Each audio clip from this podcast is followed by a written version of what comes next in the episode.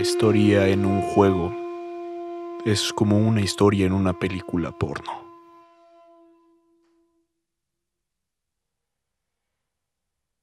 Se espera que esté ahí, pero no es tan importante. John D. Carmack.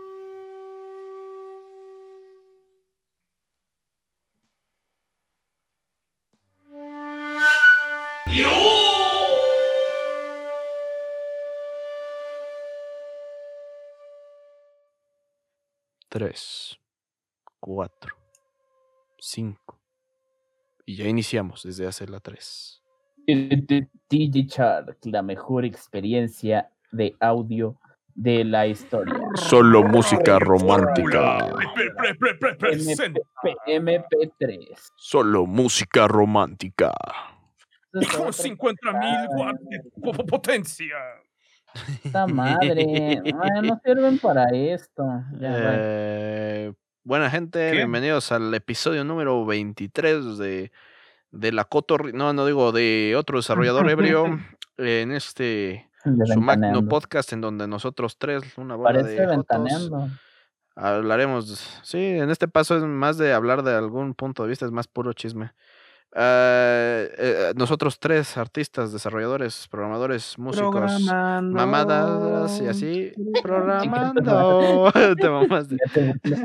Te mamaste con ese, no me lo esperaba. Eh, hablamos de muchos temas y muchas cosas, gente. Bienvenidos a su 23 episodio. Ah, ¿Cómo están, gente? ¿Cómo están? ¿Cómo se lo han pasado? Bien, ahí, aquí con hueva, ya. Estoy harto de la uni y apenas empezó. Ya estoy harto. Ah, sí, al chile. A la madre. No, pero es de que sí, ahorita ya- nos pusieron siente? como unos proyectos bien hijo de putas. Bien rápido, güey. No, no se esperaron. Sí, güey, tomaron una pinche semana, ¿eh? Ni, ni siquiera pudieron hacerla de este. Espérenme, jóvenes. Este.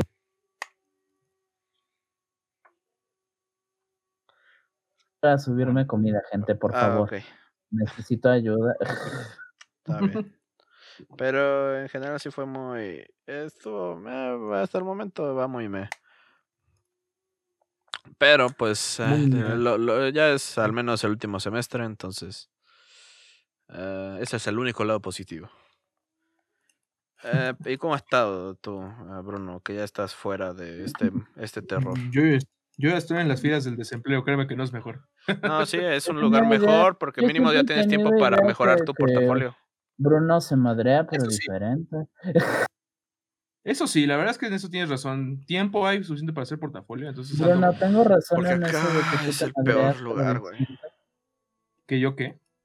De que tú te madreas, pero distinto a nosotros ahorita. ¿O estoy mal? Me madreo, o sea, sí me madreo, pero porque ya, ya dejé mi etapa otaku atrás, entonces ya, ya hago ejercicio, ya me baño diario. Ah, sí, ya he estado haciendo ejercicio. Yo igual ya me he bañado diario, fíjate, ya, ya. eh, ya somos señores, ya a esta edad ya uno ya, ya no está para sus mamadas. Lo Ya. hiciste como si fuera un logro, güey. No mames, yo lo he hecho Ah. 21 años en mi 22 años Eh, no es tan terrible Pero tú como eres, tú eres tiernito, Oliver, eres rarito. Sí. Tiernito. Mamá.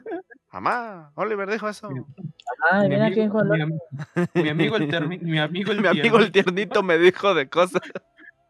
Mamá Oliver te andaba insultando. Ay, no importa, es bien tierno. no es cierto. Ah, pero tu amigo es el tiernito, no. Mi amigo el tiernito del Oliver. No, Ah, Bueno, pues sí, pero-. Eh, pues sí, en cierto modo, como que ah, yo en mi, vis- mi, vis- mi, mi visión, la verdad, la posición donde estás es un poco mejor. Hmm. Porque acá, o sea, en... ¿Me crees es- que nunca la he visto?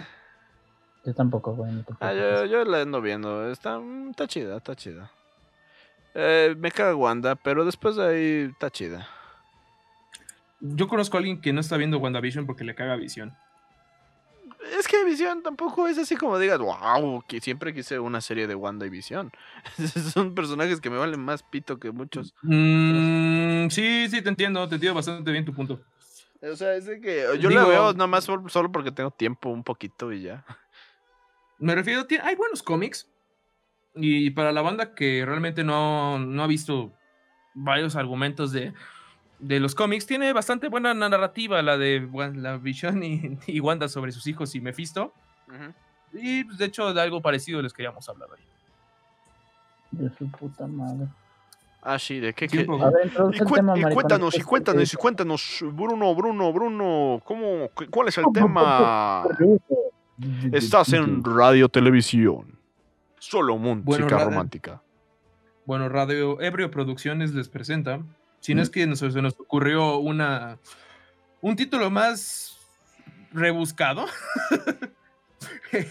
Básicamente ya saben que vamos a hablar de narrativa, pero pues explicándoles un poco, algunos de esos resultará raro que lo digamos de ese modo, pero realmente desde el punto de vista en el que hablamos, nos desenvolvemos tanto como diseñadores, como programadores, como músicos, es la verdad es que hay algo que se llama narrativa, que es la comunicación o el storytelling. Y pues creemos que es una parte fundamental de muchos productos pero también está la abierta, ¿no? ¿Qué tan necesaria es la narrativa? ¿Puede existir un producto bueno sin narrativa? ¿Qué opinan ustedes, chavos? Estaría losito bimbo, chinga tu madre. Yo digo que sí. planeadas el producto. Yo digo que sí, porque a veces incluso la narrativa es indirecta o sale mágicamente, no necesariamente de. Eh, se infiere del producto. No, no, no es de que ah, te pongan aquí a leer la narrativa necesariamente. Claro, de hecho yo creo que cuando pensamos en narrativa, muchos, lo primero que se les viene a, cuenta es una historia, un libro, ¿no? No sé si les pasa a ustedes, pero a mí me dice narrativa y lo primero que pienso es eso. Ah, yo un libro. en una película. también es válido, una historia al final de cuentas, ¿no? Sí, al final. Y, y, es de que, eh, en cierto modo, por eso, si te pones a pensar, gran parte de la narrativa viene muy, se infiere mucho, viene muy directa de la parte de nosotros siendo humanos, XD, por lo mismo de que siempre hemos sido de, ah, storytellers por naturaleza. Es ah, parte de, la, humanidad, igual que el juego. Así es, de hecho. Y el sexo, digo. Em, de, bueno, de hecho, algo que quería como comentar. El. Mm, se me fue el pedo. Bruno, deja de jugar LOL, por favor. El. en el diseño existen productos que se infieren una narrativa o se necesita una narrativa en sí para que el, proyecto funcione.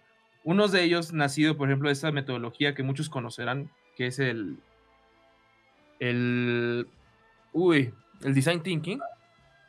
Gran parte de los productos que se diseñan con ello necesitan una historia. Y esa historia reside en la empatía que genera el diseñador con el producto, y el, con el producto con su usuario final. Es decir, para que mi producto funcione, debe entrar con la gente. No puede ser simplemente un producto que funcione ya, sino que ser un producto que le funcione a ellos. Esa es la particularidad de por qué tiene tan buenos resultados el design thinking.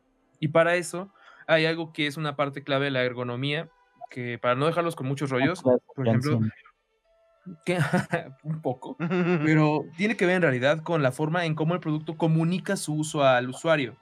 ¿A qué me refiero con ello?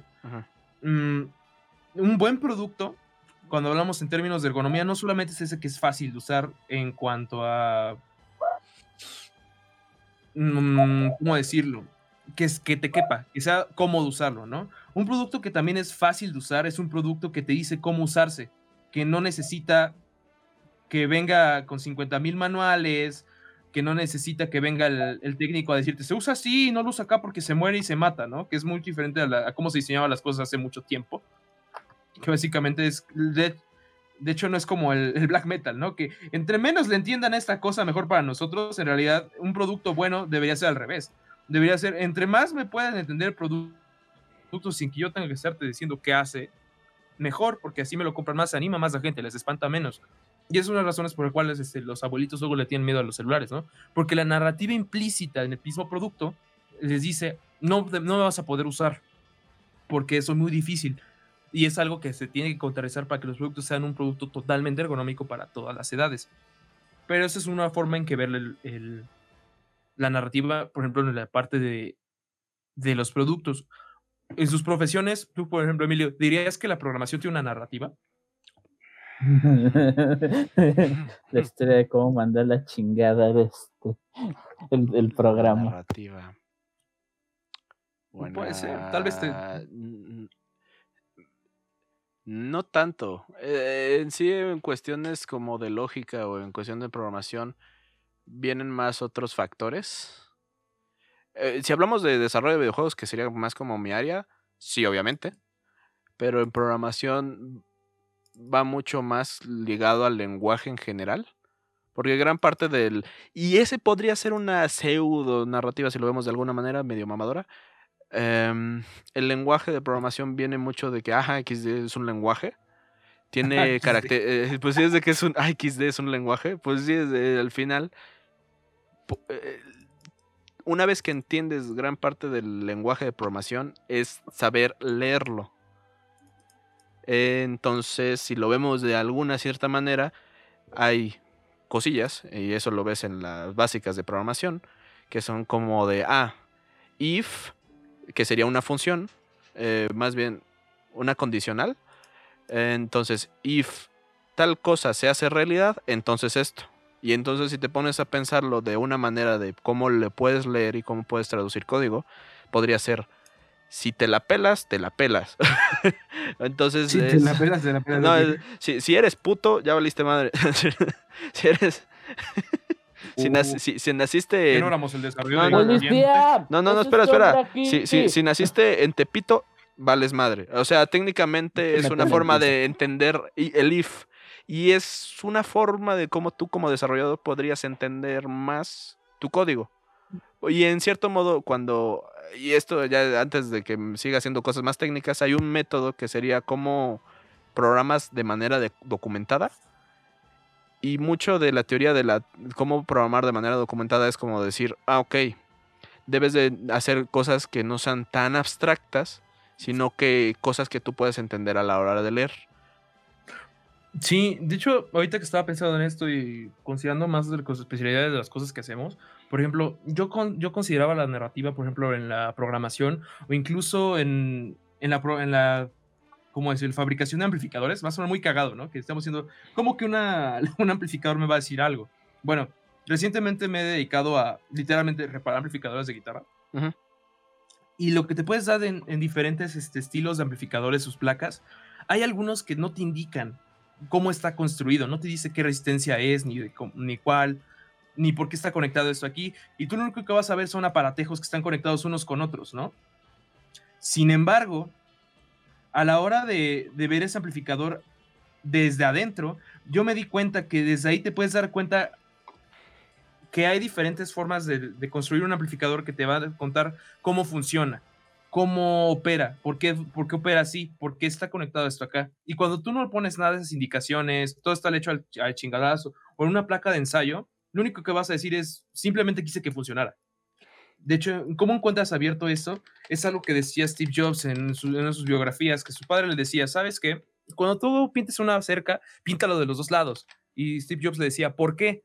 ¿Por qué no solamente de afuera? ¿No? Es lo que van a ver. Sí, pero tú todos los días te vas a levantar y vas a ver esa cerca pintada mal por atrás, por la parte que solo está para ti. Y eso habla mucho de ti. Y eso lo trasplantó eh, Steve Jobs a la filosofía de los primeros productos, bueno, no los primeros, a los productos más relevantes de Apple, por ejemplo, la, la Macintosh 2, lo que él dijo, ¿sabes qué? Esto va a estar hermoso desde la forma en que van a estar los circuitos electrónicos. Y esto nos va a decir que es un producto que está cuidado, que es fácil de arreglar, es un producto que, producto que yo entiendo y me metí en cada fase del mismo producto.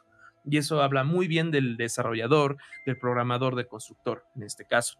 Entonces, yo creo que sí hay una narrativa implícita en los, en los procesos. sí, es más que nada como una forma en cómo nosotros entendemos las cosas. Eh, facilitamos muchas de las cosas al verlas como con esta pseudo historia. Yo, honestamente creo que es más eso que dice, como dicen ahorita, de que es, es, es una cualidad de cómo funciona nuestro lenguaje, eh, eh, con el hecho de que ya es un lenguaje hablado. Eh, y al final del día, pues parte de por lo que la humanidad está hasta aquí es porque podemos compartirnos experiencias. La historia es un fundamento de cómo nos comunicamos y está en casi todo lo que hacemos. Eso sí, eh, sí que es muy implícito del lenguaje y nosotros de nuestra comunicación. de mi lado es muy cagado porque pues, o sea, ustedes saben que en las dos cosas que a mí me gustan más, lo de diseño de juegos y lo de arte, pues las dos cosas cuentan con narrativa de manera como que muy directa. Digo, desde la idea de el, diseño de un juego. El juego, eh, para mí, eh, viendo la tesis y otras cosas, había en algún periodo algo de división entre si el juego debería ser y el videojuego. Debería ser estudiado por la ludología o la narratología. Esa andaban peleando porque no, no, no, es que es más un juego, no, es más un medio narrativo. Pero no mames, eh, las dos cosas.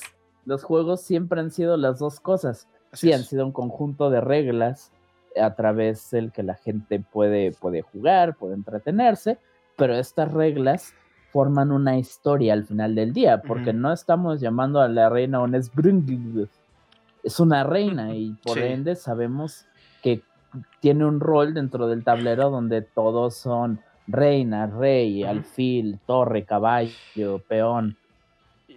Este, oh, eh, eh, eh, digo, fuera, fuera de hablando de diseño de juegos, que creo que eso ya quedó muy claro.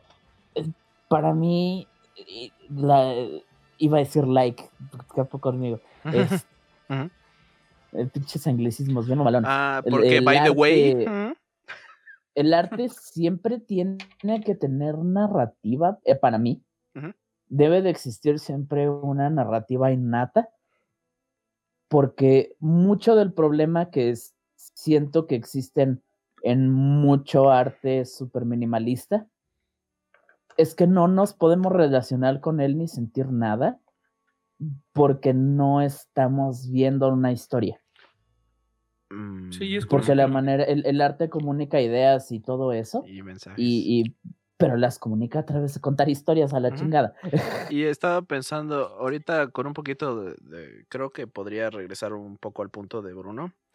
Eh, es una forma de narrativa que podemos ver como ejemplo sería cuando, eh, para publicidad, eh, es cuando en su momento hacían carteles para Pac-Man. Y el hecho de que haya un Mrs. Pac-Man es un juego cuando te pones a pensar, es, es, así como...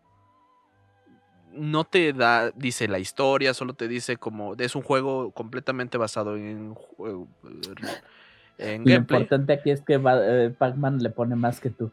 Sí, pero cuando te pones a ver cómo lo ocuparon para publicidad, le ponen una carita bien bonita, piernitas, bracitos y así como, ¡ah, soy Pac-Man! Eso es indirectamente una narrativa que le están poniendo al personaje para que se te haga atractivo. No solamente ves una media pizza. Pizza mordida, XD. Sí, yo creo que hablando de la parte de los videojuegos, algo de lo que estábamos de acuerdo con lo que estás mencionando sobre cómo evoluciona Pac-Man y el debate que mencionaba Oliver, creo que es parte fundamental entender en el momento que te estás moviendo, ¿no? No es lo mismo la narrativa que te va a contar Pong que la narrativa ante Last of Us. ¿A qué me refiero? Hay muchos años, hay muchos avances tecnológicos, hay muchos eventos que ya pasaron en la humanidad, se actualiza la historia, ¿sabes? Entonces, yo creo que definitivamente, como dice Oliver, los videojuegos siempre han sido un, tanto artístico como narrativo, como de experiencia, como de varias cosas que son un conjunto, ¿no? Entonces, son intrínsecos, viene dentro del producto. Pero no era lo mismo comunicar una historia, por ejemplo, creo de los primeros juegos que tuvieron una historia, perdón, en una historia fuera de los manuales, una historia que te puedo mostrar, era los primeros juegos de Ninja Gaiden, no Ninja Gaiden, no sé cómo se pronuncia. Me acordé de la película de The Wizard, donde llegan y Ninja Gaiden, sale un güey gritando, pronunciándolo mal. Pero sí, las cutscenes de Ninja Gaiden. Sí, te digo, y los cutscenes de Ninja Gaiden eran una forma de contarte una historia más allá del manual, ¿no? Creo que otro de los que te cortaban la historia bien corta, era como la historia más corta del mundo, pero era fácil para que el juego subiera, era Mario contra Donkey Kong. Básicamente, Chango se roba tu changa y ve rescatar a tu changa. Ya, el juego. Y luego salen juegos que van empleando su historia. Un ejemplo, The Legend of Zelda, ya hay diálogos, ya hay espacio para, ya hay cinemáticas ya hay exposición. Por ejemplo, algo que a mí siempre me ha gustado, algo que puedes entender el mundo sin que te lo diga de frente, eso lo entiendes desde tu forma de, entender el juego, mucho antes de Dark Souls, sin tener que leer cosas que no son de huevo. Son en The Elder Scrolls, con los libros. No sé si alguien de repente se ha puesto a leer realmente los libros que hay en The Elder Scrolls. No mames, son un infierno, güey. hay unos que están mal escrotos. Mal escrotos. Pero hay unos que tienen historias bastante buenas, hay unos que resumen narrativas complejas, pero que expanden el mundo y entiendes más. De hecho, yo creo que eso es vital, por ejemplo, por lo mismo de los juegos. Y, ahí puedes entender este, no me acuerdo cómo se llaman este, este fenómeno. Cuando tu juego no tiene mm, la misma consistencia con tu, narrativa. Uno de los que le critican a, la ¿no? narrativa. Exactamente básicamente el... En el juego me estás diciendo que matar está de la chingada. ¿Y entonces por qué sigues matando? Eh, porque puedo, porque es divertido. Y es una de las razones que también, por ejemplo, no sé si ustedes saben por qué el juego de Superman 64 fue una basura. Porque no había suficientes anillos a los que tenías que volar a, través. Perdón, eh, estoy viendo un peluche de orangután, diablos, quiero esto, viejo. Ajá, continúa, Bruno. Bueno, se cuenta por, ahí. El, orangután en, en, el video de mí, por favor, velo. Es hermoso. Continúa, Bruno. Bueno, los desarrolladores originales de ese juego comentan que ellos querían hacer un el primer sandbox del mundo. O sea, su idea de ellos era un Superman que con sus poderes y pudiera ser Clark Kent y no ser Clark Kent y poderte moverte por Metrópolis y defender a los ciudadanos de villanos. Entonces, mucho antes de ser Spider-Man 2, eso quería ser Superman. Sin embargo, los directores... Pero los ejecutivos estaban preocupados de que con los poderes de Superman pudiera hacer en la ciudad y desvirtuaras a su personaje.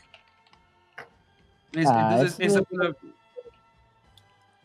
entonces simplemente hicieron un juego en el cual Superman volaba y pasaba por anillos. Qué bueno, viejo. ¿Con cómo quedó el juego crees que les hubiera quedado chido la versión mamona? Mm.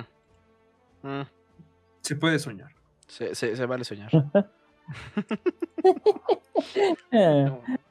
Hablando de narrativa, ¿ya vieron el pinche orangután? Está bien bonito. Está bonito. Uno.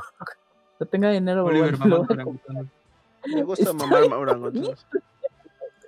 Ay, también tienen un simio. Ya chingué, banda. Me dice que la gente usualmente compra un orangután bebé, un simio y un orangután adulto, güey. ¿Cómo? ¿Por qué? Perdón, es una narrativa. Si oh, oh. compro los tres peluches de simios, puedo hacer narrativas salvajes. bueno, gente, ya sabemos que el otro fetiche de Oliver no son solamente la gente pez, la gente changa. Perdóname, es muy diferente. Mi pedo es fetiche. Si, un día llego a decir, este, voy a comprarle un amigo de MIFA, aunque no tenga este Nintendo Switch, ya saben no, que no, Bruno. orden Te voy a cancelar, Bruno. Ya te pasaste de huevos con tu comentario. Así sonó. Es que ahorita tiene fetiche con los changos. No, permíteme, pero no, es un amor platónico. Diferente, ajá, sí, el de los changos es algo platónico. Es diferente. Que tú no sepas amar es tu problema. bueno, ¿en qué estábamos del tema? Que Oliver me gusta oh, oh, oh, ah, perdón, que Oliver es un mono. Ah, sí. no puedo, eh, ¿Por qué no puedo? Sé que soy un pinche enfermo, pero ¿por qué eso siempre lo se tiene? Porque eso les hace hacer la narrativa de que todo lo que me gusta tiene que ver con eso. Yo solo quiero un pequeño primate, güey. ¿Para quiero un pequeño simio mascota llamado Roger, el cual le, le, voy a dar una fusta y cuando llegue alguien a la casa le va a apuntar con la pistola. ¿A, poco tú crees que Michael Jackson y Craig tenían monos para divertirse nada más? No, los tenían porque eran unos cochinos. Pues bueno, pero yo no lo quiero para eso. Yo quiero un mono para que sea mi amigo y coma pizza conmigo y, se siente a ver las películas y me diga. Bueno, gente que nos sigue en YouTube, cuéntenos quién le crea a Oliver. ¡Ves un mono! Amo a los simios, ustedes lo saben. Perdón. Bueno. Ven, esto es una narrativa, es una narrativa dentro del episodio. Eso está diagénico porque este, e, en el fondo se escucha mi casa, es muy real el hecho de que estemos discutiendo sobre las cualidades de mi amor hacia las pequeñas criaturas miescas. Le gustan los monos, gente. Son bien chidos, sí, güey, pero de manera platónica, no como los cuéntanos, Oliver. ¿Cómo fue la narrativa que te llegó a, a, ese punto de amarlos tanto? ¿Qué te ¿A los peces? ¿O a los monos? A los monos. Pues los dos, ¿no? Los, dos te gustan. Bueno, los dos, cuéntanos de cada uno de tus fetiches. Les voy a hablar de, de, primero de monos y ratas y luego de peces, ¿ok? Entonces, los simios y las ratas, eh, digo monos, pero son monos, simios y ratas. Eh, me gustan porque son mis animales favoritos junto a la orca por lo inteligentes que son. Y son muy pinches graciosos. Este, no sé por qué la, la, idea de una rata me gusta mucho, igual la idea de un simio. Se me hacen bonitas las ratas, pero, pero si veo una rata me espanto bien, cabrón. Ah, no, claro, porque las ratas tienen el problema de que son pestes, güey. Pero para mí la verdadera peste negra es la que llevo en el corazón, ¿saben? Pues Entonces, las ratas y los monos son. Ah, claro, son súper pinche peligrosos. ¿Han visto el video ese de, Emilio? Eh, editor, pon el, audio del chimpo arrancándole la cara a una señora. Silencio para que Emilio ponga el audio del chimpo arrancándole la cara a una señora. ¿Puedo hacer un silencio en edición? Sí. okay. Ah, no, claro, claro. Para que lo recuerdes. Ok. y pone el ruido. Bueno, espera, para que lo recuerde. Stand for 911, where's your emergency? Oh, this is Sandy. 231 Rock, Rock Crimin Road. What's Send the problem? The police. Send the police. What's the problem there? Listo, necesito para tener un sonido ahí. Censurado en todos lados. Censurado en todos lados. Este, ahora, con los peces, eh, miren, eh, yo confiaba mucho en la gente de niño. Entonces, pues, este, a veces veía cosas así y yo estaba así, no mames, güey, qué asco, pinches morras, todas fingiendo a lo pendejo, me cagan. Que era bien edgy, güey. Pero los peces, güey, no son de verdad, no te pueden lastimar. Las sirenas, güey. No son de verdad. este pendejo. ¿Cómo, va a actuar, cómo va a actuar una, una pinche de verdad? Y, si, es, un dibujo, güey, si no es de verdad, ¿sabes? A la madre. No mames. Aunque honestamente, honestamente, esa sí es. Ok, no voy a entrar a detalle, pero esa sí es mi explicación del por qué este terminé, eh, voy a admitirlo, la chingada, soy medio furro, no tanto, pero me gusta mucho el arte furry japonés. Se me hace muy bonito. Igual la mayoría de gente de pez que me gusta viene de ahí. Tal vez hubiera dicho eso en el episodio pasado si alguien no se hubiera enojado con Japón. Mm, Bruno, mm, a ver. yo, también yo digo que no. Güey, a mí me gustan las relaciones tóxicas, güey. ah, es que eres un perro, ¿verdad? Japón, aprendes sus jaladas. Ah, ah, ahí me llevas algo. Uh, cancelado. no deja. Por todos los vivos. Wingardium cancelado. A la verga. Este, pero bueno, deja, dejemos de hablar de mí, ¿no? Hablemos. Uh, Podríamos seguir con el tema XD. Hablemos de los monos. No hemos llegado a la parte principal del tema y ya pasó buen rato, pero. Pero ya llevamos gran parte. de estos atajos narrativos y todo eso. Eh. Ah, sí, cierto, unos métodos. O sea que a mí me parece interesante porque estaba hablando, eh, cada vez que hablo con Bruno, este, últimamente tiene que ver con las aventuras de Bruno viendo anime. Eh, y, y, extrañamente es un género donde la gente se, se, toma mucho el, no manches, esta madre está llena de dos ex máquinas. Eh, yo por lo personal ya he dicho que me queda Dragon Ball, pero parte por lo que odio Dragon Ball es por eso. La única transformación que siento que tenía un, que se me hizo muy padre, porque había un antecedente super cool, fue que llegó Cocoon y Goku se transformó en Super Saiyajin luego de un chingo de episodios hablando de la leyenda. No mames, me sorprendiste, güey, me sorprendiste. Yo pensé que ibas a hablar de que los Saiyajines hacían changos porque te gustan los monos. Ah, no, si quieres también eso, pero es decir que me gusta.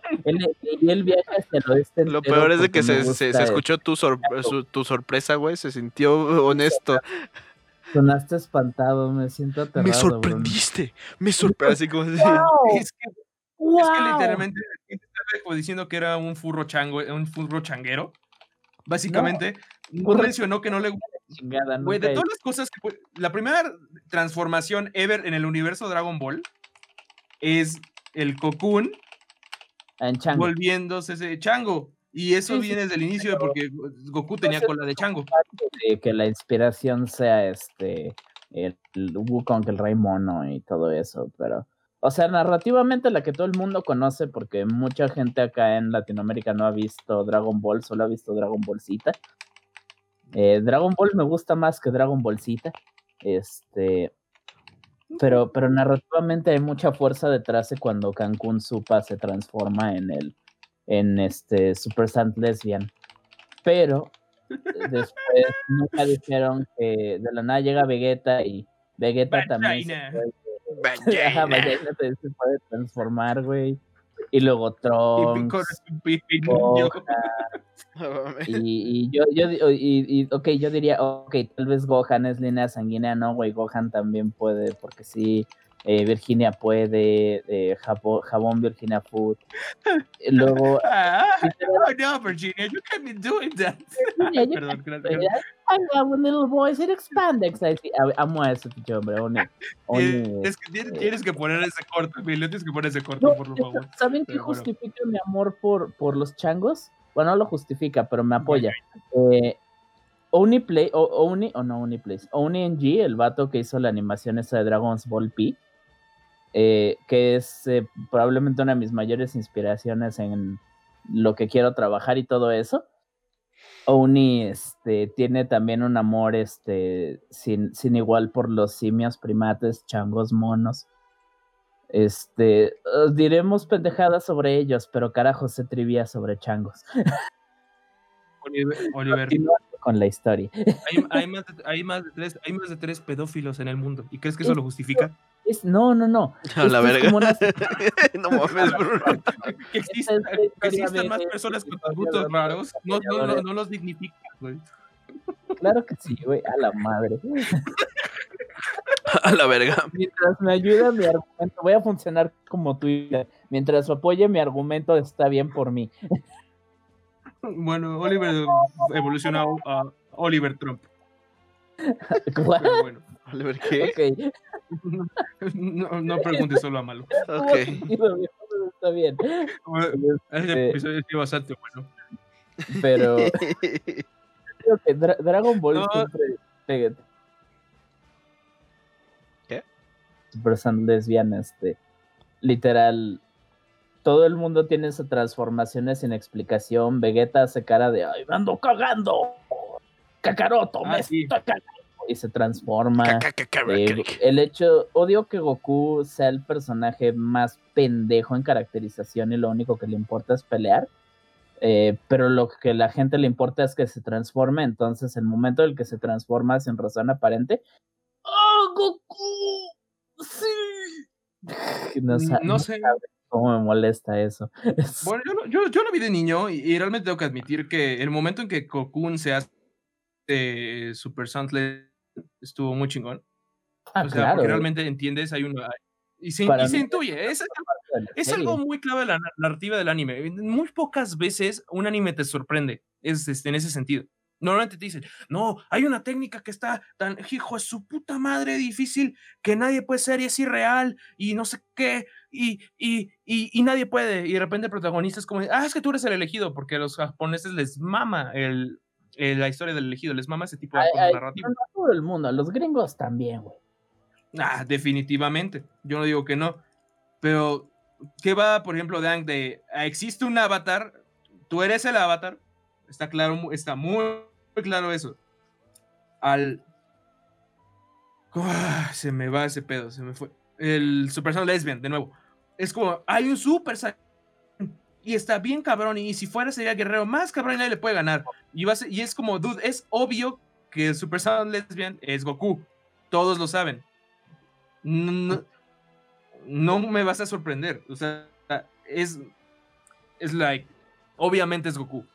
Pero algo que te comentaba cuando iniciamos con el, con este inicio de, tema para el desarrollo de uh era que a mí algo que me desesperaba de muchos animes es el Deus Ex Máquina.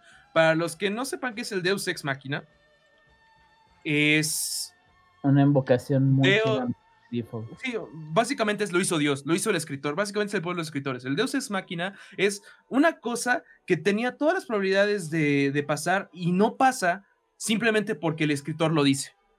Simplemente porque salió algo y alguien te salvó, por ejemplo, el típico de, de X personaje, lo secuestran, ya lo van a matar, está nada de matarlo, y resulta que viene su amigo, el que realmente estaba muerto, que murió hace cinco episodios, pero realmente no murió, y ese lo salva, y es que es súper chido. Y, es como la, la, forma huevona, uno de los vicios más grandes de la narrativa de todos los tiempos. Entonces, yo le comentaba a Oliver que a mí algo que me frustraba muchísimo del anime era eso. Que siempre se basaba en el Deus es máquina, siempre había algo que salvaba, que hacía más fuerte al personaje. Y él me dijo algo que es muy cierto Ah, existe lo que es el Deus Ex y existe algo que se llama foreshadowing, que es ocultar algo hasta que sea necesario, pero hay cosas que lo van construyendo. Actualización sobre mis rajeaventuras sobre el anime. One Piece me sigue cagando, me caga menos. Bruno. Porque. ¿sabes qué? Siento que eventualmente te va a gustar One Piece. Porque es Pero... Desde que existe el comentario lo vi con otros ojos. Y tienes razón definitivamente tiene todavía muchos vicios del anime porque es el estilo, me imagino, I guess. Pero definitivamente hay cosas que no te cuentan, pero que no es un Deus Ex, porque hay, hay sombras, hay cosas que te lo dejan intuir, tal vez no sean muy obvias, pero ahí están. No está tan como con Z de que es que ya nadie le va a poder ganar a Majin Oh, pero resulta que se pueden juntar porque hay unos pinches aretitos que los juntan y que no tienes que hacer el proceso de transformación, de, de fusión que hacen este Trunks y. ¿Cómo se llama? ¿Cómo se llama el otro, el otro eh, abandonado de Goku? Eh, Goten. Goten. Ajá, Goten. Ajá. Y se supone que Goten y Trunks tuvieron que pasar por algo súper cabrón para poder hacer eso. Pero resulta que hay unos aretes mágicos hechos por Yuya que te dejan hacer eso sin tener que hacer todo ese, ese proceso tedioso. Porque es conveniente. Es, conveniente, pero no se siente orgánico, ¿sabes? Y es lo que yo me quejo principalmente de, sobre el Deus Ex Máquina, que no es nada orgánico, o sea, no hay, no hay nada que lo construya y te diga, ¿sabes qué? Tiene sentido en este universo que hagas eso, porque nadie lo construye y es una de las cosas más culeras para mí dentro de una narrativa.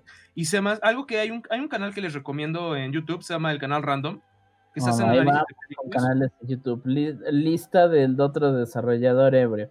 Recomienda canales de YouTube marcado. se pelean marcado. Nos quejamos de Oliver. Oliver, mamá huevo marcado. sí, sí, definitivamente, pero ya saben, yo soy el que ve mucho YouTube.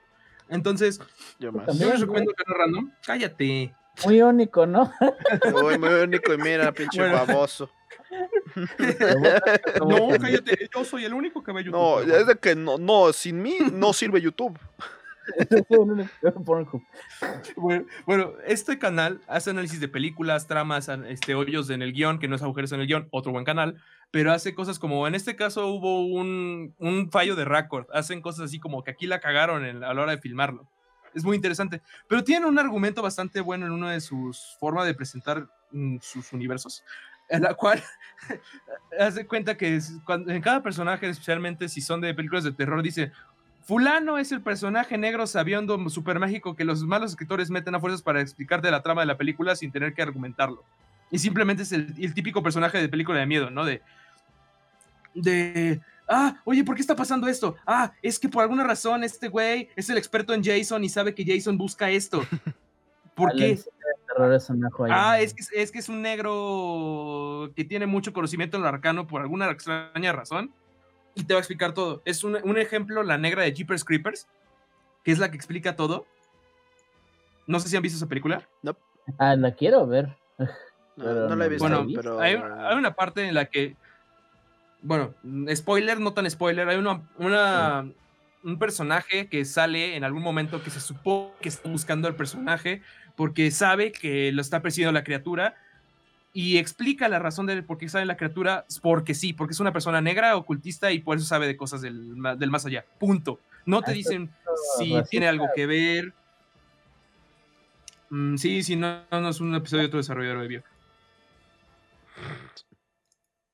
Pero bueno, esa es otra cosa, ¿no? Los personajes que, que te explican la trama sin que tú des argumentos, ¿no? Es uno de los vicios de narrativa que yo comparo con el Deus Ex Machina. Pero supongo que como dice Oliver, cuando me explicó lo del foreshadowing, hay formas elegantes o más eficientes de hacerlo. Y eso es algo muy importante. De hecho, es algo que les quería preguntar desde que pensamos el, el, el tema. Yo lo pensé esto mientras estaba en el baño, en la regadera. ¿Qué opinan de oh. los plot twists? ¿Son necesarios para una buena una trama o una trama puede ser totalmente lineal, esperable? Una... Yo siento que plot un plot twist, un buen plot twist, lo agradeces, la verdad. Y, y, créeme, eh, un plot twist bueno, y vamos a uno más pinche eh, rapidín, sería como Parásitos. Y no necesariamente es un plot twist que se esperó hasta el final de la perra película, sino que es un plot twist que hizo que la eh, película fuera, oh, ¿sabes? Le metió salsa. Eh, ese sería como mi mejor versión de un plot twist en general. ¿Sí llegaste a ver Parásito, Bruno? Sí, sí, he visto. Mm, se me hace un buen plot twist, bastante bien construido. En el sentido, a los que no lo habían visto, un personaje sale de la nada y explican el por qué se comportaba X personaje así. Y luego pasa algo al final que está bastante bien chingón. A mí me gustó. No diría que es el plot twist de los plot twists, pero por ejemplo, en su momento, un plot twist muy sonado y todo el mundo lo sabe, y si no lo saben es que qué hacen con su vida. Es una saga que ya lleva por lo menos 30, 40 años. Darth Vader es el padre de Luke. Eso fue un plot twist muy cabrón porque ya te habían construido, según lo que le dice Obi-Wan, que Anakin Skywalker, el padre de Luke, lo mató a Darth Vader. Y los dos eran alumnos de Obi-Wan. Y ese fue un, buen plot twist que tuvo que dar algo a la, a trama, ¿no? Luego se explicó, él ya estaba planeado, según ellos. ¿Sabes cuál fue el plot twist que más me pegó? Nunca me esperé que Anakin Skywalker fuera Darth Vader. No mames. no te mames. No mames. bueno, fue un buen plot twist, al punto que hasta la, hasta la fecha, Oliver, hay personas como Oliver que se sorprenden. Muy bueno. de, morrito antes de siquiera ver las precuelas, yo sabía que el pinche Darth Vader era el papá de, de, de Luquito y era Anakin, güey. Este, para mí, para mí el plot twist no es necesariamente algo que necesitan las cosas o no. Es, es, algo que depende de, de qué quiera lograr el autor. Pero eso sí diré, eh, mientras que mi opinión es como ya dije, para mí son buenos y ya, no todos los trabajos lo necesitan. El secreto para un buen plot twist es que cuando ocurra recontextualiza mucho de lo que observaste. Eh, ha ocurrido, eh, fuck, no, voy a tener que spoilear Treehouse si hablo de ese. Estoy pensando en un plot twist que pueda decir sin tanto pedo, porque es algo viejito. Pero.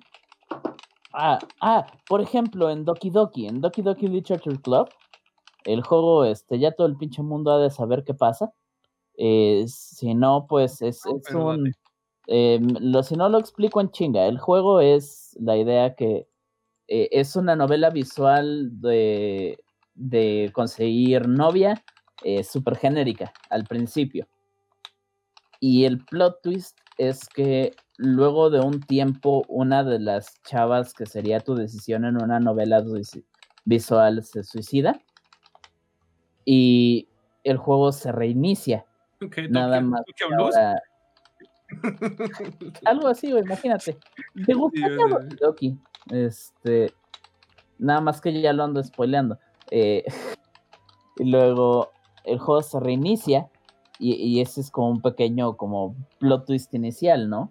Que rápido está recontextualizando lo de, ok, sé que crees que eh, lo fuerte del juego va a ser que las historias son más realistas, ¿no? De que va a ser una novela visual, pero va a haber este depresión y suicidio. Y no, güey, el juego te regresa al cuadro 1, deshaciéndose de la chava que se suicidó.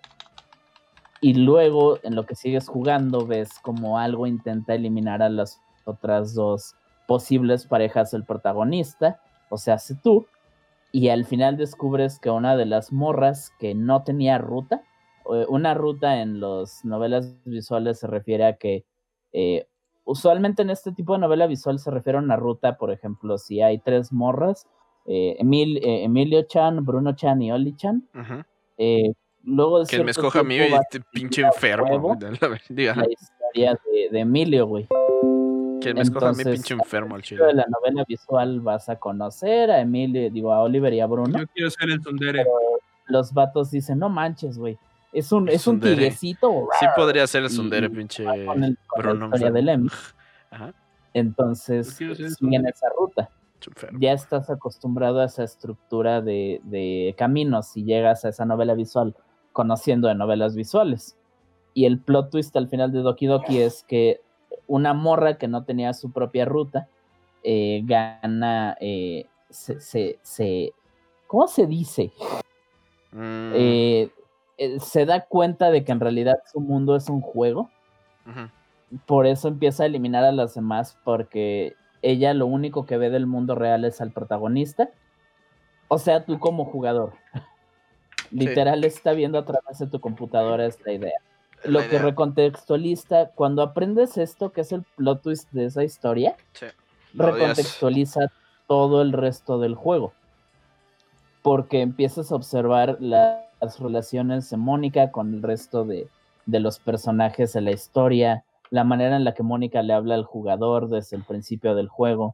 Eh, el juego tiene un pequeño segmento donde las morras te dan poemas y cuando vas leyendo esos poemas y acabas el juego sabiendo lo de Mónica y los vuelves a leer, todos los poemas hablan desde la perspectiva de alguien dentro de una computadora, donde su única realidad no son más que eh, cuartos cuadrados como las ventanas, con una sola luz hacia afuera a través de la pantalla RGB, y esa luz lo único que le enseña es una persona enfrente del, del computador.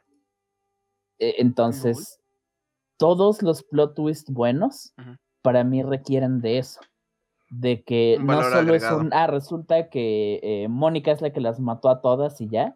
no. que es. ¡Wow! Le agrega la historia un chingo. Sí, sí, sí. Igual el de Parásitos recontextualiza toda la historia. Te pone así como, ay, cabrón, qué pado, qué pado. Y como que hace como puente a no más historia en, la, la, película con el pinche plot twist super popular, nada más, perdón, Bruno, rápido. La de sexto sentido. No, no, no es el sexto sentido. Ah, sí, claro, claro, claro, claro. Sí, sí, Al final, lo de, ah, es un fantasma este güey, ese lo digo porque ya todo el pinche mundo sabe ese spoiler. Cambia todo el resto de la película, cómo funciona. Entonces, para mí eso es lo que el plot twist significa. Mucha gente eso sí lo ocupa como una salida rápida. Y ahí sí siento que hay mucho. Hay un par de series de anime que lo hacen culerísimo como ejemplos. Eh, películas no se me están ocurriendo ahorita.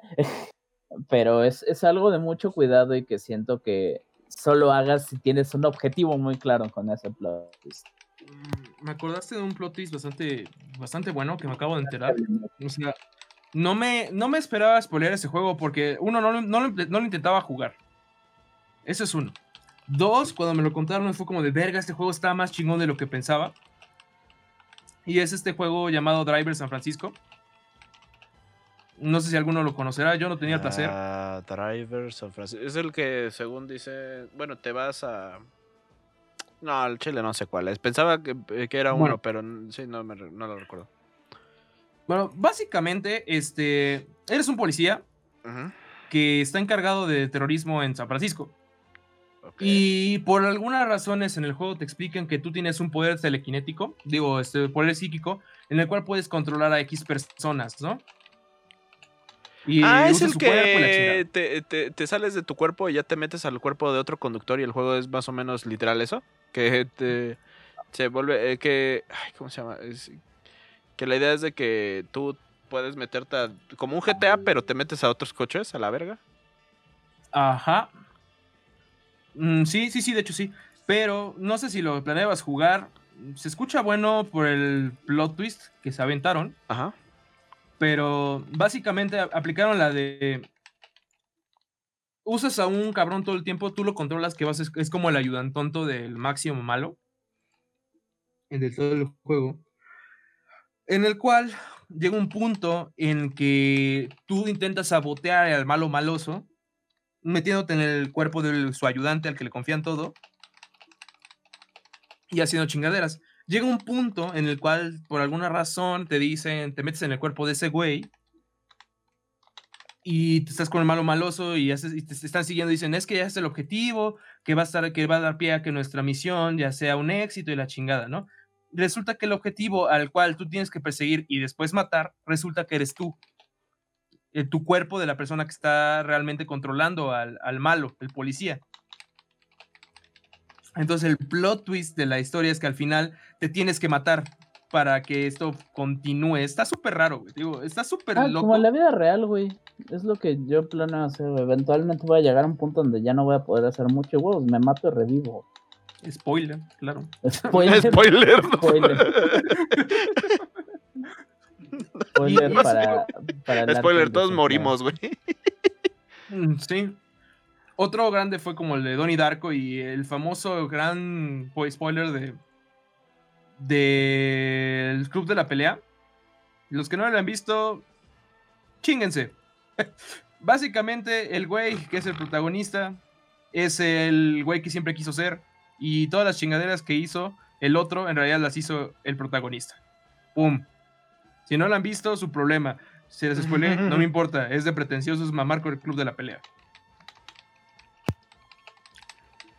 gran película, muy mamada, gran, eh, gran spoiler, bueno, gran, sí, también gran spoiler.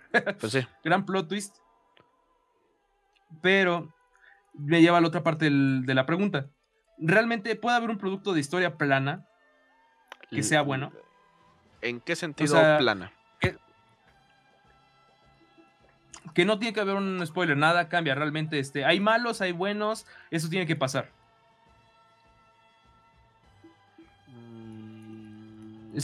Yo le llamaría una historia straight, por así decirlo. Este, Directo al punto. Tienes este. Sí, o sea, tienes un malo y el bueno tiene que matar al malo y al final lo mata. Sin vueltas ni tuercas. ¿Puede haber una, ¿puede haber una buena historia con eso? Matrix.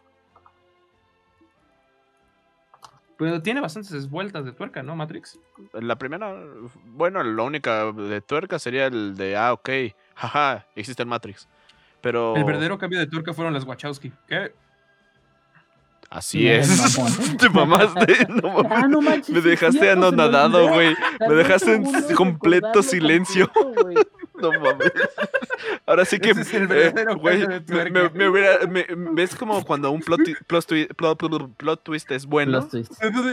Los eh, El plus whist, el, el whisky whisky. me quedé así todo quieto, así viendo hacia el cielo, así como. No, no, pero a, mí me risa desde el principio, pero se me olvidó el, el plot twist de la historia, güey. mi, mi cerebro está así, los Wachowski. Ah, no, es para los Wachowski. Ya Las Wachowski. sí, güey. Por eso les cambió la Sí, sí, sí. Con, con, próximamente Matrix 4, cabe destacar. ¿Sí es 4 o es 5? Sí, van a hacer otro Matrix. Van a hacer otro Matrix. Pero si a nadie le gusta más que la primera de Matrix. La segunda y la tercera no estaban mal. No. No se me hace la mamada, pero. Pero sí está en grabaciones, pero justamente. Ken Reeves subió sus redes sociales. Fog Banda necesita un pinche peluche de un simio. Pero sí, sí, sí van No sé, yo siento que Matrix se había terminado bastante bien, pero a ver qué van a hacer. Mira. ¿Qué ahora van a hacer? ¿Que Keanu Reeves sea Keanu Reeves? O no sé. Eh, va a ser. Va a ser. Silver Keanu Reeves es verdaderamente Morfeo. Silver Hand Morpheus. en realidad es un hombre calvo, negro y pelón. ya dije calvo y pelado. Las Wachowski. Lo tenía que decir. Sí, pero, eh, pero en general, la primera de Matrix, el único es de que pues sí contaría como pues el de, tuerca porque inicia ¿sí? Bueno, pues sí, mm, yo siento que desde la primera tienes varios este, plot ¿Quién, diría, que... ¿Quién diría que eh, Neo era el elegido? Eh? ¿Quién diría? Mm. la, la, la, de Karate Kid. Ah, de eso no me acuerdo, güey. ¿Sabes qué? Karate Kid, reitero que es de las películas que sé literal todo lo que ocurre en ella y nunca he visto Karate Kid. Es muy buena. A mí me gusta. Ayer estaba viendo Karate Kid con mi hermana precisamente para no ver la tenga No, no, no, yo tampoco sé bueno, Y en general Karate Kid es como el, es como las, las pochocleras XD, ¿no? Muchas de las películas pochocleras, o sea, de, eh, de palomeras. Sé que no sé por qué se me queda pochocleras porque por un youtuber ahí, creo que era argentino, no recuerdo. Pero muchas así, como de las pochocleras, las palomeras, son muy directas Rocky igual. Eh, todas estas películas son lineales, pero aún así las disfrutas, o bueno, yo las disfruto. Eh, cada quien, hay cada quien, eh, cada quien decide con qué drogarse. Sí. Mm, por ejemplo, una de las cosas que se me hace como muy buen cambio narrativo recientemente que vi Karate Kid, que es algo que no pude haber visto en su momento. Tal vez es porque de chiquito te vale madre esos o no conocías del todo, o te valía verga, como en mi caso, creo, supongo. Mm, mm, uno de los casos muy grandes de Miyagi, que se me hace crece mucho como personaje porque es un foreshadowing. ¿Entiendes por qué Miyagi pelea también? ¿Qué hace ahí? ¿Por qué está un japonés en todo este desmadre? Que era. se supone que Miyagi era un soldado japonés de origen. Exactamente y que gran parte de su tragedia es que él llega eh, en los años 30 junto a su esposa y el que iba a ser su hijo. Para los que no sepan, por alguna razón, Japón estuvo en, en, guerra con Estados Unidos en, durante, ¿qué será? Los años... ¿Cuándo fue Pearl Harbor? ¿El 42? 42. Sí, creo que sí. Sí, creo que sí. A ver. Pero sí, sigue bueno, Miyagi viene antes de, de que se declare la guerra, pero lo que muchos no saben es que... 41. Como, Pero fue finales de 41, entonces ya iba para el 42, fue del 7 de diciembre. Pero sí, sí. Bueno, básicamente los estadounidenses también tuvieron campos de concentración. Entre ellos, este, se supone que Miyagi ya estaba enlistado el ejército y cuando regresa de, de la Segunda Guerra Mundial, le dicen que su esposa murió en uno de esos campos de concentración. todo esto? ¿Eh? ¿Dónde chingados hacen todo esto? Se, o sea, no te, lo, no te lo dicen, pero. Es narrativa. O sea, no, te lo, no es implícito. Es, es, que tienes que ver, porque eh, hay un momento en que Miyagi. Se, eh, se ve ahí su pinche. ¿Cómo se llama? Sus medallones. Sus medallas. ¿Sus medallas del ejército japonés? Sí, su, eh, no, del ejército estadounidense eh, porque fue un héroe de guerra de es, un ah, héroe de guerra de americano. Ahora sí que antes de la de que se sumara a Japón, él vino a Estados Unidos, por así decirlo, y ya se, era soldado y huevos. Guerra, guerra. Así es.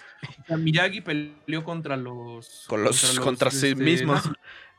y no contra los japoneses, contra los nazis. Ah, contra los, nazis alemanes. Y ya después. Y de hecho, se supone que regresa con medalla de honor, por, perdón, medalla de al valor. Entonces el cabrón y sí, que rescató al otro soldado Ryan.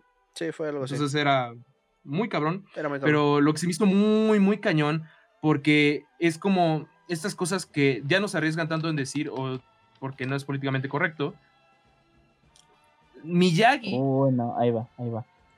no, no, no. O sea, es que es lo, es lo que se me hizo un comentario social bastante cabrón, güey. O sea, Miyagi siendo héroe de guerra, siendo un güey que dio, arriesgó su vida por un país que cuando regresa, tuvo estos rollos racistas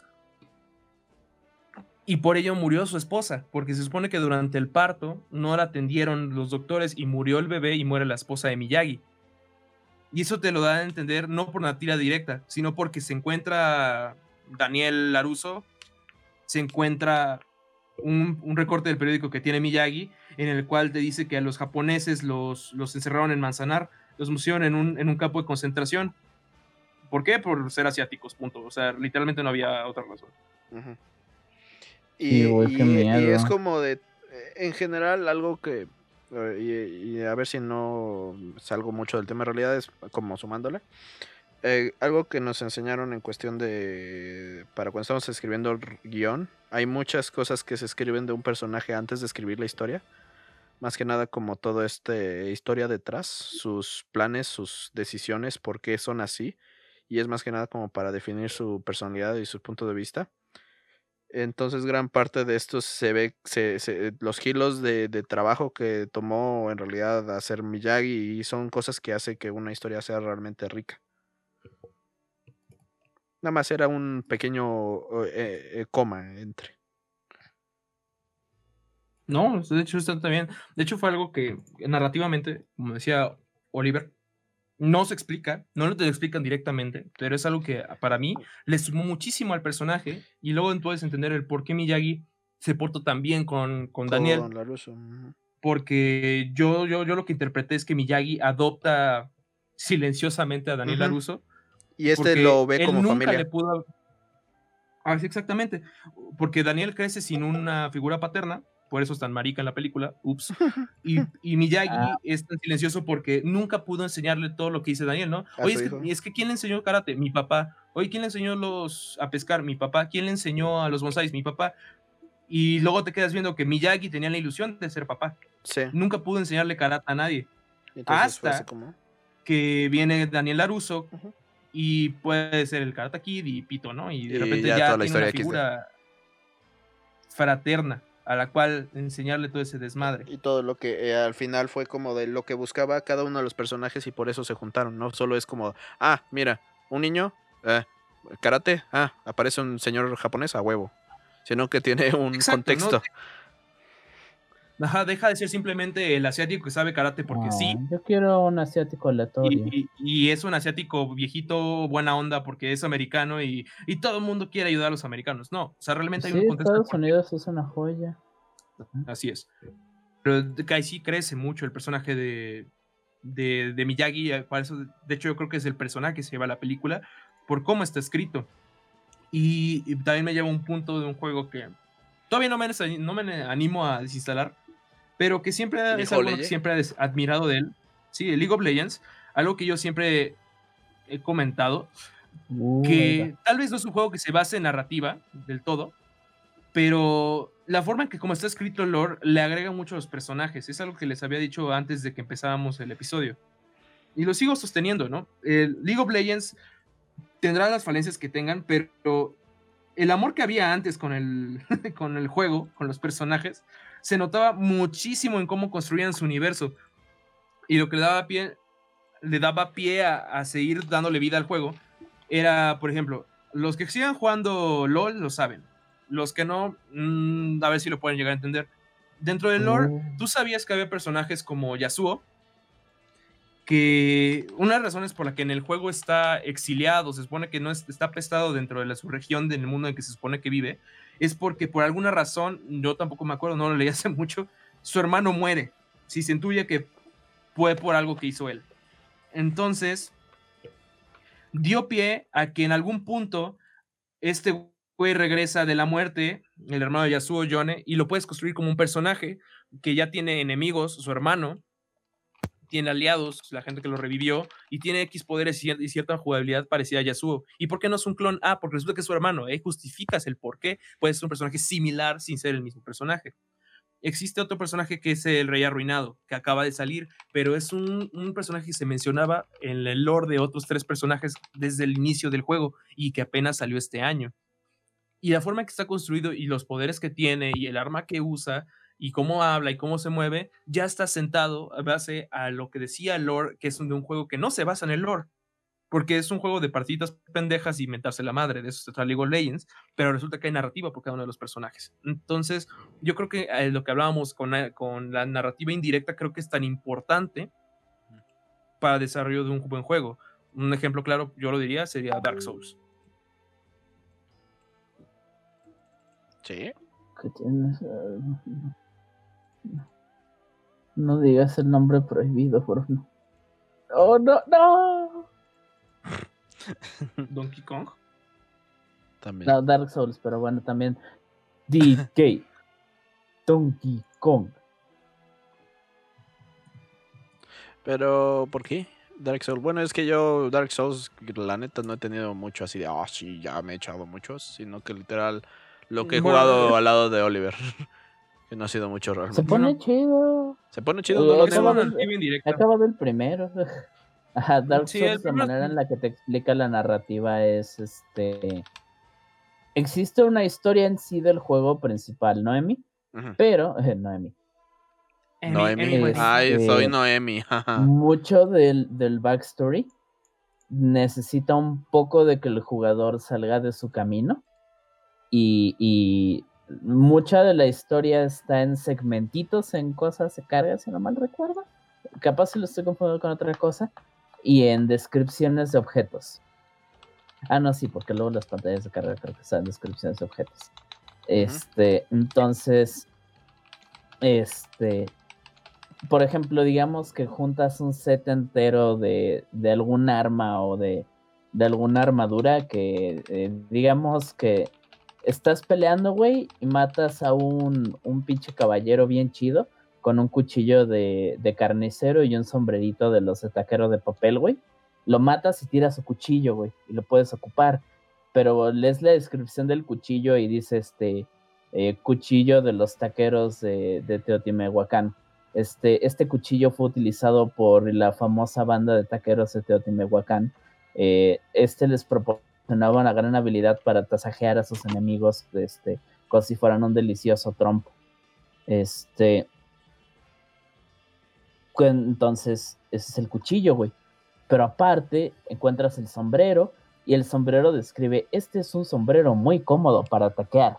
Te ayuda a sentirte como un verdadero taquero. Luego de eso abajo dice: En el año de 1948, la reunión de taqueros de Zacatlán sacó a los taqueros locales de, su, de sus puestos. Por lo tanto, llevando a una guerra civil. Es, es, es esa clase de mamadas. Y cuando vas juntando los sets objetos, vas aprendiendo un chingo del mundo porque cada parte, cada, cada cosa tiene descripciones enteras de historias y de cómo funciona el mundo. Y puedes seguir la historia normal y hay un, un principio y un final dentro de la historia del juego, pero la contextualizas muy cabrón luego de leer y de aprender mucho del mundo a través de los objetos y de los NPC que también te cuentan historias sobre el mundo en el que estás. Ya. Sí, de hecho, los Souls-like tienen esa particularidad de que las escenas de exposición a la historia mm, dentro de las cinemáticas son casi nulas. O sea, hay muy pocas, de hecho, es casi, casi la mayor parte son por la historia que entiendes al inicio del juego que te cuenta una voz, un narrador externo, más o menos lo que ves en la cinemática y te avienta de lleno al mundo. Es lo poco, solo como que nada sienta las bases, pero para entender realmente el por qué el mundo está así, qué hay detrás del mundo, el por qué X enemigos le puede dar en la madre esto, por qué tales enemigos te atacan, por qué hay ciertas cosas. Uno de los que más me gustan es Bloodborne, que tú llegas y solo hay un viejito que te dice que te va a hacer una transfusión de sangre y dice sangre pálida y no sabes por qué sangre pálida y, y no entiendes por qué y solo sabes que eso puede estar en el reino que no es Yarnam, es el que está antes, ya no me acuerdo cómo se llama, creo que sí es Yarnam, está el viejo Yarnam, perdón, es hace mucho que no juego ese juego, bastante bueno por cierto. ¿Quieren saber más? Este, o ya lo jugaron, ¿no? Se perdieron algunas cosas, vean el spoiler burger de los tres gordos bastardos, bastante buen construido, pero básicamente lo que iba a llegar es, llegas y hay ciudades de, ¿por qué hay catedrales? ¿Por qué hay una ciudad que se llama Viejo Yarnam que está hecho basura y hay mucha niebla y, y aquí están más cabrones los enemigos y por qué hay hombres lobo y por qué hay marcianos y por qué sale un tentáculo enorme? Y resulta que muchas de las explicaciones del por qué en este universo está así vienen en los objetos, vienen eh, y descripciones tan pendejas como los viales dicen, eh, la gente de este universo se pica la cola con estas cosas porque al parecer les hace sentir mucho mejor. Ah, ok, entonces la, la sangre pálida en realidad lo que hace es potenciar o curar a la gente de ciertas enfermedades. Ah, ok, entonces eso me está diciendo que mi personaje vino acá porque está enfermo. y quiere eh, tener una cura mágica, que se dice que solamente está en Yarnam, pero la gente está maldita por esa misma cosa. Mm. Y spoiler, bueno, mejor no spoiler, no es así, está bueno, no es el club de la pelea. saludos. Básicamente es narrativa indirecta porque tú te vas a enterar de lo que pasa en ese universo a través de, la, de leer la descripción de los objetos o de estar jode y jode y jode y jode con los NPCs y, y leyendo las cosas que te dicen. Entonces es por eso le diría que los Souls-like tienen una narrativa indirecta.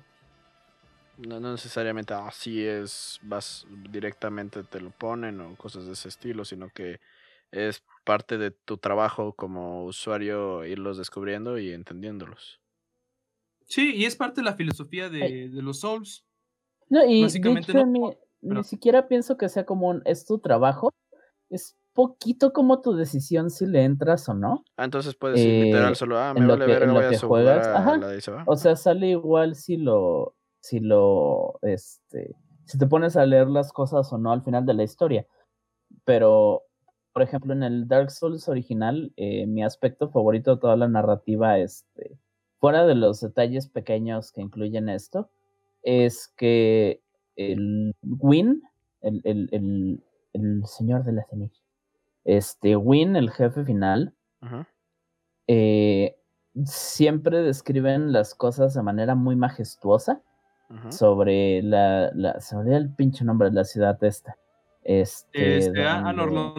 Ajá, a Norlondo. A Norlondo, imagínate a Gondoremi, así de mamalón te lo, te lo describen en varias partes del lore. Y a Norlondo es un lugar muy hermoso cuando llegas, pero aún así lo único que lo ronda son caballeros y, monstruos y dragones cuando llegas ahí en el juego. Cosa que no se te hace tan de. Pues no está tan chido si todo lo que está aquí quiere asesinarme, pero bueno, ojalá. Este eventualmente descubres que Anor Londo no es más que una ilusión en, su belleza de, este momento. La grandeza de esta ciudad es, es, una ilusión creada por la hija de, del Señor de la Ceniza cuando la matas. Este, por la puedes matar. La ciudad se, torna oscura. Eh, cambian las texturas, la luz se ve mucho peor. Eh, no me acuerdo si cambian enemigos. Hace mucho jugué el primer Dark Souls. Se vuelven más difíciles. sí, se vuelve más difícil. Ok, no me acordaba de eso. Este, cuando matas a Windolin, e, eso cambia un chingo la manera en la que observas el mundo. Porque en verdad la ciudad que supone que es la más mamalona, la cuna de la humanidad de, ese universo, es, es un desastre triste, el cual requería de una ilusión para tal vez mantener el ego o, eh, mantener la idea de que aún podía prosperar esta humanidad sin una nueva edad de la, de la ceniza, digo, del fuego. Y al final cuando llegas con Win, luego de escuchar todo el juego que era, era la mamada, y poco después de la mitad del juego darte cuenta que verde, todo en verdad está de la jodida, te enfrentas a Win y la música es triste, el güey pelea súper ágil y todo, pero se siente como ni siquiera desesperado. No, no sientes que estás peleando contra Win como eh, el verdadero rey super mamalón y poderoso de la humanidad. Se siente como un pinche vestigio triste. En verdad es el señor de la ceniza, la verde. Sí, es el señor de la ceniza, no de la flama, como debía ser. Sí, sí, sí, es duele, pero cabrón, güey. Win es, eh, probablemente mi parte favorita de todo ese juego. Quiero jugar Dark Souls y, 2. Y te, va, y te va a sacar de pedo, súper de pedo, si no le, ahora sí, si no le sabes, sabes al Dark Souls posting, literalmente, porque, porque como dice Oliver, me parece bastante bueno su forma de verlo, ¿no? No estás obligado. Yo sí sentiría que el juego de un modo te obliga a... Le da más intensidad a esas cosas. Creo que se me olvidó que eso es a lo que iba porque me emocioné pensando en el plin plom plin. Pero, eh, perdón por interrumpir de nuevo, pero eh, si leíste todo y si tienes mucha más idea de la historia, Win se convierte en este personaje trágico que en verdad no pudo hacer, eh, pudo iniciar a la humanidad, pero no pudo hacer más por ella. Así es, de hecho, es, muy cabrón. Es, un, es uno de los comentarios más acertados que he leído sobre Dark Souls, que tal vez no es una historia que todo el puto rato te está diciendo enfrente qué va a ser, pero tiene el, potencial de, ser más sabrosa que muchas historias convencionales al estar tan bien hecha. de hecho, da mucha recompensa el saber su historia. No sé si me doy a entender. Eh, da mucha recompensa el, entender la historia porque es algo que yo leí y entonces ya entiendo. Da otra forma. Por ejemplo, una, una persona que lo explica bastante bien esto, la pelea contra Queen, desde su perspectiva musical, es Jaime Altozano. Jaime Altozano te dice que, güey, es el juego que te ha estado puteando, pero se llama putear, güey. Es el juego que te has... Y lo venciste. Llegaste al final, a la buena, a la mala, pero llegaste, ya eres más fuerte de lo que eras al inicio. Entonces, ¿por qué cuando voy a llegar me pones contra el güey más pendejo de la tierra, con la música más lamentable? Si supone que este güey es el jefe del juego más cabrón y al final es como no, güey. O sea, si leíste el juego, bueno, si leíste, si leíste las cinemáticas, si leíste las conversaciones, si te pusiste a leer los ítems, te das cuenta que Win sí fue alguien grande, pero que por una u otra razón Win perdió su, su brío. Entonces, Anor Londo sí es una ciudad grande, pero es una ilusión. Entonces, realmente lo que estás venciendo es una ciudad ya vencida. Tú no eres el gran héroe, tú eres alguien que pudo vencer la ilusión Sí, y básicamente todos tus esfuerzos los tira para abajo. Yo, siento feo. Digo, sentiría peor si Win no me hubiera, no llegara y me violara en dos segundos. Ah, eso también es este, o, un ojo suficiente Dark Souls como para que eso no ocurra. pero, pero, o sea, fuera de que te madrea, este, en verdad me hace sentir hasta mal porque en, en DLCs y cosas así, eh, y en, en los otros Dark Souls hay estos estos caballeros magníficos. Ah, incluso cuando viajas al pasado y peleas con Astorias y todo eso. Eh, hay, hay, hay eh, estos hombres súper cabrones y, y eh, llenos de, energía que ves en, como su alta. Y, con Win no tienes ese placer de, pelear con él en su máximo esplendor. como el, señor del fuego y, y el, el, padre de la humanidad, casi, casi. No, güey tienes que pelear con el viejo jodido y aún así te parte la madre. Viejo jodido, triste, sin, sin, este, sin esperanza, lleno de dolor constante. Y te parte la madre. Sí, güey, y te das cuenta que Orlando Andamos echando ahorita este el, el, fan pero creo que nunca habíamos hablado bien de Dark Souls. Dark Souls no han hablado en absoluto, es la primera vez que creo ah, que todo el... entonces no mames. Eh, tal vez vas a entender ahora por qué nos gusta tanto, güey. Está chido. es que, güey, Dark Souls es uno de los pocos juegos que realmente te da esa impresión de, güey, todo lo que hice o lo potencias o lo tiras a la chingada por todo el esfuerzo bueno o malo que hiciste. Y eso lo logras solamente por exposición que no es directa, es por cosas que, que de casualidad tú decidiste ir a, leerlo, decidiste leer las cosas que no, nadie te dice, sabes que para entender mi historia me vas a leer. No, sino que es de repente agarras una pinche hierbita y resulta que esa hierbita te da la clave para entender la historia de un personaje. Sí, o, huevos. O, entiendes por qué el caballero cebolla tiene entera, cosas así. Sí, güey.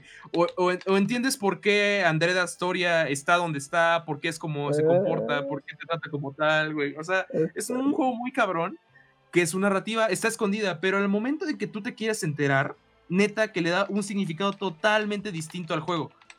Y es un significado rico, rico, rico, güey. Como las tortitas. Ah, Gran Dark Souls. Grande, grande Demon Souls. Sí, Demon Souls también es muy bueno. Eh, gustan otra mamada de, Ni pedo, para grupal. Otra de la clásica es, es parte de es parte de, de, la narrativa de este programa. Sí. Ah, sí, que se nos para la pichula con eso. Por eso, de hecho, ah. de hecho, eso realmente no es un podcast, es un acto autofelativo. De aquí todos vamos a masturbar en bola. El que se venga primero se come la galleta. De... oh, referencia, por cierto. Pero bueno, gente. ¿Algo más que quieran agregar a este tema? Al Mac, ¿no? Ah, pues eh, yo creo que ahorita ya dije este, suficiente, güey. Ya han de estar cansados de mi voz, igual que mis papás. Ah, pues sí, no tenemos de otra. Ah.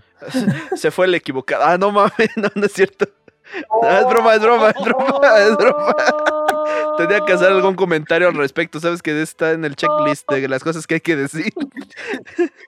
No mames, si se puede decir. Pero de qué hablas, güey? El de otro desarrollo, pero nada más fuimos tres todo el tiempo. Ah, ah, no, sí, siempre hemos sido tres.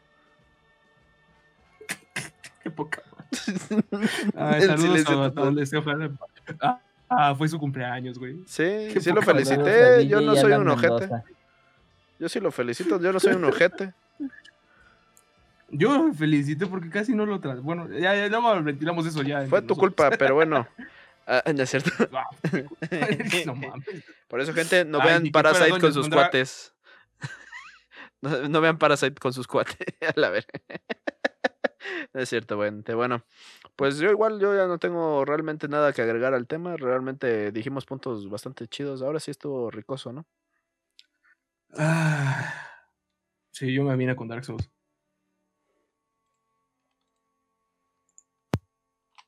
No, pues yo, yo, yo ya estoy bien, bandita, fue un gustazo, este.